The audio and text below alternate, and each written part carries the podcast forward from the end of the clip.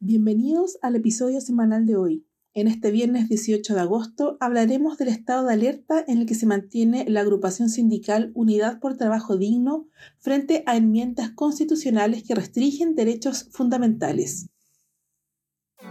En un comunicado, la agrupación que reúne a más de 100.000 trabajadores y trabajadoras explica el riesgo de las enmiendas que se han presentado en el proceso constituyente, que buscan restringir derechos fundamentales ya adquiridos fruto de la lucha del movimiento sindical y social.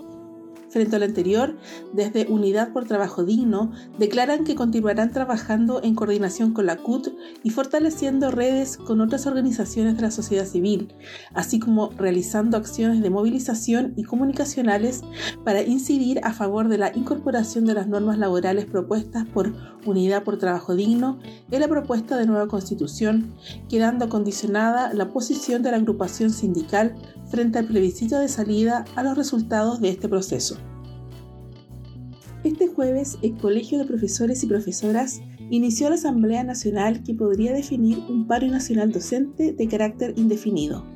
Durante dos jornadas, dirigentes del magisterio de todas las regiones del país deliberarán sobre la movilización nacional de carácter ascendente del profesorado y la respuesta del Mineduc al petitorio docente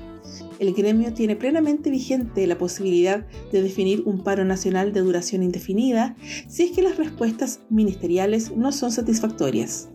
Respecto a la designación de Nicolás Cataldo como un nuevo ministro de Educación, el presidente del Magisterio indicó que esperamos que signifique un cambio de rumbo respecto de lo que ha sido el quehacer, particularmente del Ministerio, en donde esperamos que se dé mucho más sentido de urgencia a los temas que hemos venido planteando.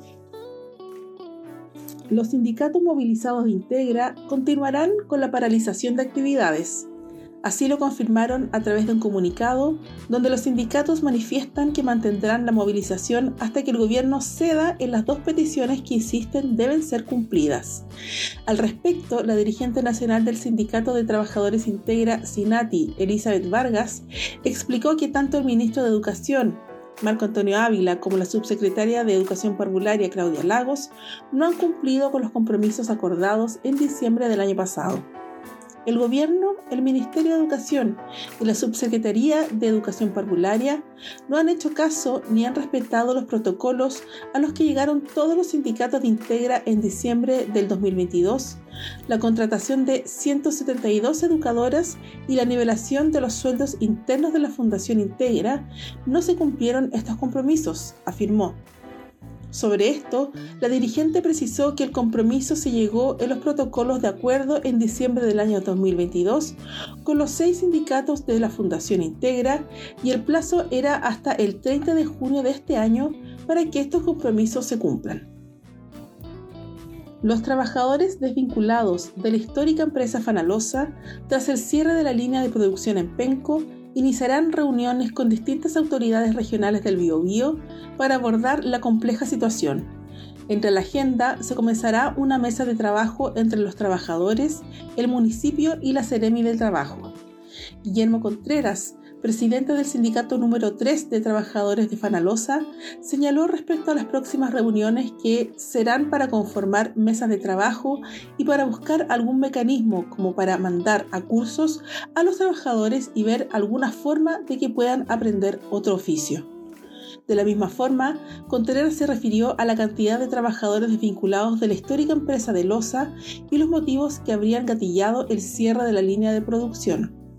En la práctica ya están todos los trabajadores desvinculados. Estamos hablando de entre 130 y 150 personas que se encuentran sin trabajo hasta el pasado lunes. De acuerdo a la reciente encuesta CACEN, la mediana de ingresos que obtienen las personas en Chile por su trabajo se ha mantenido en torno a los 500 mil pesos desde 2018 a 2022, variando entre los 493 mil pesos y los 505 mil pesos. Para la medición se considera el ingreso bruto menos los descuentos por previsión y salud.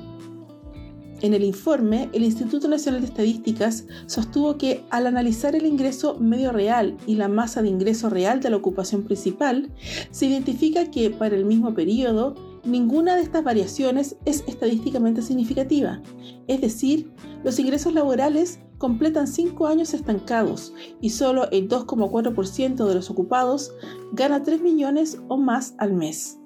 Según sexo, el 50% de las mujeres ocupadas percibió un ingreso nominal mensual menor o igual a los 454.723 pesos, mientras que en el caso de los hombres, este fue de 572.968 pesos. Y luego de repasar las principales noticias de esta semana, agradezco el haberte informado con mi sindicato al día y nos encontramos en una próxima entrega informativa. Hasta pronto.